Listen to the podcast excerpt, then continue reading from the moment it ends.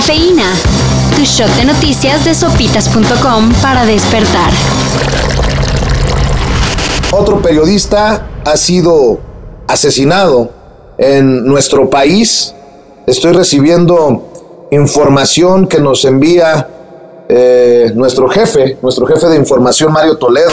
Ayer por la tarde fue asesinado el periodista Fredit Román. Según los reportes, Román recibió varios disparos al salir de su casa en Chilpancingo Guerrero. Román era director del medio local La Verdad y uno de sus últimos textos fue una columna titulada Crimen de Estado sin culpar al jefe, acerca de las conclusiones ofrecidas por el gobierno sobre el caso Ayotzinapa. Es el quinceavo periodista asesinado en lo que va del año en México. Actividades como la instrucción militar, el orden cerrado, el plan de N3, labor social, primeros auxilios y el combate de incendios forestales son las realizadas durante el Servicio Militar Nacional de cualquier hombre mexicano o mujer voluntaria. La diputada de Morena, Laura Imelda Pérez, quiere que el servicio militar sea obligatorio para las mujeres. No lo entienden porque no saben qué es eso. Porque esta, este lado este lado de los diputados sí ha vivido las carencias.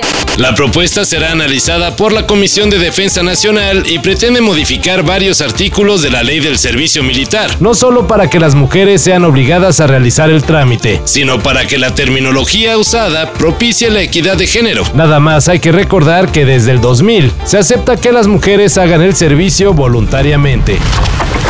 Y en la sección, pues neta, no tiene nada mejor que hacer.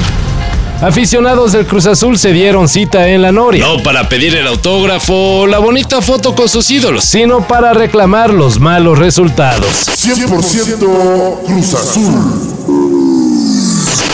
Y bueno, algunos dirán, pues hay que meterles presión. Sin embargo, más que presión, hablamos de amenazas. ¿Se jubilan o los jubilamos? Decía una de las pancartas mostrada por uno de los fanáticos. Aún así, uno que otro jugador se paró a escuchar a los aficionados que le hicieron de estrategas por un día. Y presiónalos, presiónalos. ¿Tú sabes cómo hacer eso? Presiónalos. Va, mételes actitud, ya dejen de hacer pendejos. Dile que ya no lo queremos aquí, que ya estuvo suave. Chica su madre, se jubila, lo jubilamos.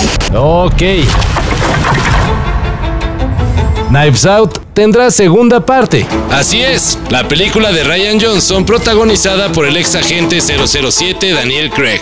El nuevo filme, producción de Netflix, llevará por título Glass Onion a Knives Out Mystery y se prevé que su estreno sea a finales del 2022, no solo en la plataforma streaming, sino también en uno que otro cine. Claro, Daniel Craig tendrá el protagónico, pero en pantalla veremos a estrellas como Edward Norton, Kate Hudson, Dave Bautista, Ethan Hawke y Yada Pinkett Smith.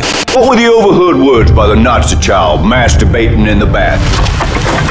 La Unión Astronómica Internacional lanzó un concurso para que el respetable bautice a los primeros sistemas exoplanetarios que observe el potente telescopio James Webb. Son 20 exoplanetas y estrellas que los circundan los que andan sin nombre. Así que si andan de creativos, solo tienen que seguir las indicaciones de la convocatoria Name World 2022. No son tan sencillas. Seguramente para evitar que por ahí un graciosillo meta un nombre de esos que dicen que el registro civil tiene El mundo necesita reyes.